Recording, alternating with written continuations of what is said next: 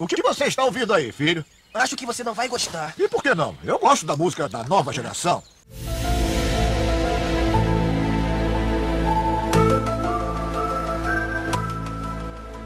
Oi, pessoal, aqui é a Estela. Como vocês estão? Depois de uma semana de recesso, o nosso querido minimetragem está de volta. Sentiram saudades? E hoje é dia de minimetragem responde. E aí, gente, aqui é a Lenite e nesse clima de Halloween a gente perguntou lá no nosso Instagram quais séries e desenhos vocês queriam ver teorias sobre e finalmente nós trouxemos. Então bora conferir. Ei.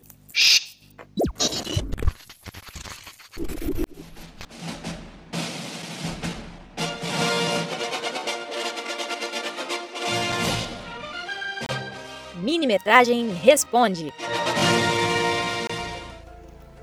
Impossível encontrar alguém que não goste de uma boa teoria da conspiração, né? E para começar esse episódio, primeiro vai um aviso. Após muita procura em fóruns por aí, a gente pode, ou não, né, destruir a sua infância. E logo de cara, já vamos falar de uma teoria de um conto que fez parte da infância de muita gente e que o Rafael já deu uma palhinha alguns episódios atrás.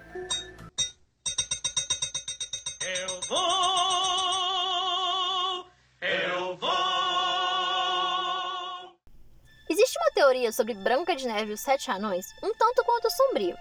Basicamente, a princesa morre no final do filme e o príncipe seria uma representação da morte.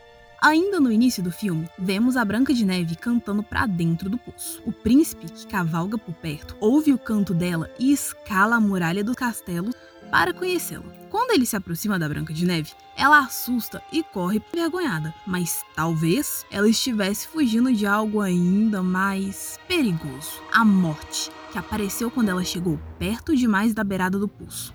E logo depois disso, a Branca e o príncipe flertam e uma revoada de pombas passa. Mais uma coisa que podia significar uma passagem na vida da princesa. Espere, por favor. Não, não vá embora. Ouça, eu lhe peço o que eu quero dizer. O que acontece a seguir, nós já sabemos. Branca de Neve vai viver na floresta com os sete anões e um dia ela morde a maçã envenenada pela rainha e fica inconsciente.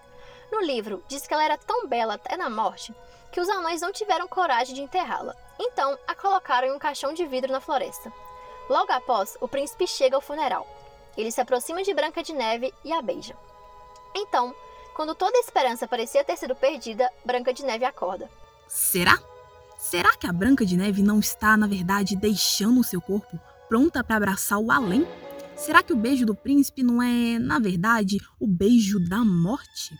Então, depois disso, a Branca de Neve se despede dos anões e dos animais do bosque em meio a lágrimas e vai embora montada no cavalo do príncipe. Eles atravessam uma clareira e param no topo de um monte durante o pôr do sol, e as nuvens formam uma linda cena com um castelo no céu, o que na verdade poderia ser uma grande metáfora para a ida ao paraíso de fato. Ainda na pegada de obras mais antigas, vamos de um clássico que marcou a infância de muita gente, principalmente das manhãs da TV Globinho, e que tem várias teorias um tanto bizarras. Bela manobra, alunos. Mestre dos magos. De onde o senhor veio? Claro que é Caverna do Dragão, né? Tem uma teoria, inclusive, que nunca foi confirmada, mas afirma que o bondoso mestre dos magos, na verdade, é o pai do Vingador. Não. Eu sou seu pai. Porém, diferente do Star Wars, não decidiram ao certo ainda se o Vingador seria meio que um filho rebelde que queria tomar o reino para ele por ser contra o pai, ou se o grande vilão da história seria, na verdade, o mestre dos magos, e o mocinho seria o Vingador. Isso mesmo. Há quem defenda que seus atos maléficos seriam tentativas de ajudar os jovens e causar um mal menor do que teria causado pelo paizão, que sempre dava um jeito de impedir que o Hank e a turma dele fossem embora da Terra. Enfim, uma doideira. Deixando esse clima de lado, nossa próxima teoria já vai para um anime bem conhecido, até mesmo por quem não é muito chegado. Em Naruto Shippuden, Akatsuki é a principal antagonista por um bom tempo. O fato deles serem vilões autênticos e quase implacáveis fez com que um fã teorizasse o seguinte: cada membro da Akatsuki é uma alegoria para um motivo para começar uma guerra. E considerando os propósitos e as consequências de cada um, até que faz sentido. O meu objetivo é algo que nem mesmo Jiraiya Sensei foi capaz de alcançar. Como eu disse antes, através da justiça eu trarei a paz. Traumatizados pela violência e conflitos, Ben e Conan seriam a necessidade de paz a todo custo. Hidan, que é um seguidor fervoroso do jarchinismo, seria a religião. O avarento e bem não fechado Kakuzu seria o dinheiro, e o Kizami seria a infiltração em outras nações. Já o controverso, introspectivo e determinado Itachi, que, spoiler viu? Porém, não tanto. Sacrificou muita coisa por seu irmãozinho Sasuke, seria a necessidade de proteger. E o Sasori e o Deidara, que já chegaram no anime invadindo a Vila da Areia, seriam a diplomacia. Por sua vez, o expansivo e onipresente Zetsu seria território. E por fim, os complexos, centrados e filosóficos Obito e Madara representariam um idealismo universal. Agora vamos falar sobre uma outra animação que ficou muito famosa nesses últimos anos, Rick and Morty. A principal teoria sobre a série envolve o grande antagonista apresentado até então, o Evil Morty. Ele foi mostrado pela primeira vez lá na primeira temporada, controlando Rick que estava assassinando outros Ricks e escravizando Morris. E agora ele retornou. Esse Rick fala por todos que estão aqui? Ah, fala sim. Bom, eu acho que é importante ser claro. Se concorda com ele, levante uma das mãos. Já está bom o suficiente? Eu não sei. Já está? Sim, sim, pra mim tá ótimo. ótimo. Que ótimo. Essa teoria se liga com a de que o morte da série não é o Mori original do Rick. Muita gente acredita que o Evil Mori é, na verdade, o verdadeiro Mori C-137. Ele teria sido criado com atenção pelo Rick, e assim não teria as inseguranças do Jerry. Esse Mori cresceu para ser um gênio. Por conta disso, chegou um momento onde esse Mori e o Rick entrariam em conflito, e ele seria abandonado, com o Rick adotando seu novo Mori e assim dando início à saga de vingança do Evil Mori. E para terminar, se acomoda aí que a história vai ser boa, viu? Ross, minha querida flor do campo, você tá fabulosa hoje. Já que falam que o melhor fica pro final, a gente trouxe uma das teorias mais famosas que existe e que os fãs acompanham a cada estreia, porque ela parece que nunca acaba a teoria da Pixar. Só precisa alimentá-las. Mas tô com medo, papai. Às vezes, precisa enfrentar o seu medo para seguir em frente. Ok. Essa teoria defende que todos os filmes fazem parte de um único universo. São diversos easter eggs que sustentam essa teoria. Para começar, o universo da Pixar pode ter sido criado há mais de 66 milhões de anos, lá em O Bom Dinossauro. Nele, após os dinossauros verem que não era possível sobreviverem como os seres humanos, eles morreram. É onde entra a história da energia humana através de emoções. A teoria segue com Valente, em que Merida vai atrás da bruxa pedindo ajuda para salvar a família. Essa bruxa é muito importante pro decorrer dessa maluca teoria. Lembrem-se dela. Sua magia faz objetos e animais se comportarem como humanos, o que pode explicar a criação de super-heróis. E aí vocês já imaginam aonde a gente quer chegar, né? Exatamente, os incríveis.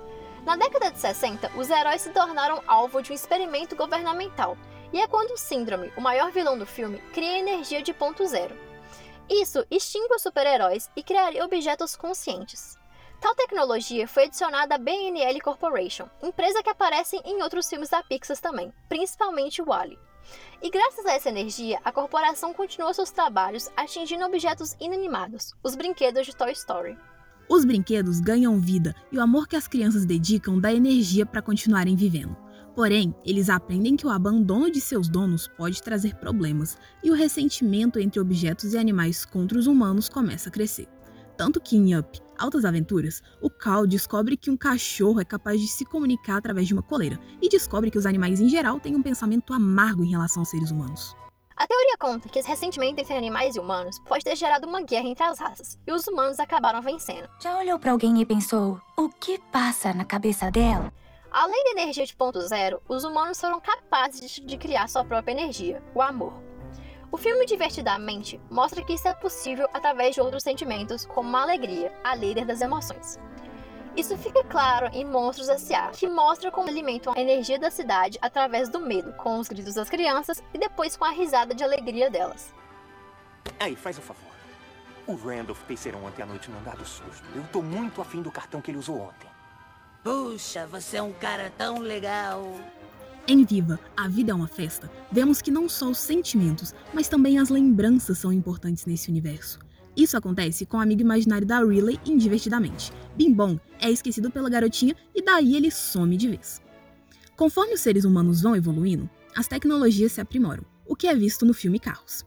Porém, os humanos vão para o espaço e deixam as tecnologias para trás, inclusive o Oli, que é a última máquina funcional na Terra. Os humanos já estão fora do planeta, e quando ele conhece a Eva, as duas máquinas salvam a humanidade no espaço graças a uma muda de planta cultivada. A muda replantada na Terra vira a grande árvore de vida de inseto. A radiação exagerada da BNL levou à extinção dos humanos. Daí surgem outras espécies, como monstros mutantes, que tornam a raça dominante naquele mundo. Por isso que a Universidade Monstro, a raça dominante acha que os humanos são tóxicos. Mas isso faz com que monstros e máquinas percebam que os seres humanos podem mandar energia e acham uma forma de interagir com eles através de portas que viajam no tempo. Ah, 2319! Nós temos um 2319!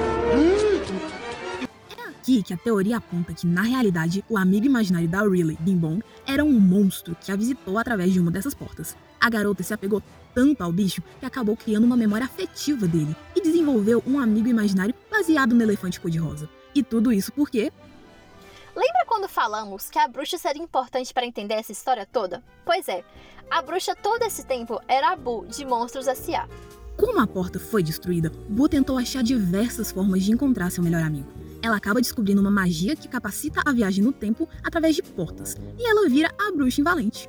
Prova disso é que nesse filme, a bruxa tem uma porta com a imagem do Sully desenhada num canto. Ou seja, esse universo foi todo criado por conta do amor da Boo ao Sully, e isso foi sendo trabalhado e descoberto a cada filme lançado do estúdio. Boo? Gatinho! Bom, pessoal, infelizmente o programa de hoje está chegando ao fim, mas esperamos que vocês tenham gostado bastante e que essas teorias tenham mexido um pouco com a sua cabeça. Não deixem de acompanhar a gente aqui no Spotify ou onde quer que você esteja escutando. De ler nosso blog no jornalismo.ufv.br cinecom, além de seguir a gente no Twitter e no Instagram, que é o arroba cinecomufv, que sempre traz conteúdos maravilhosos.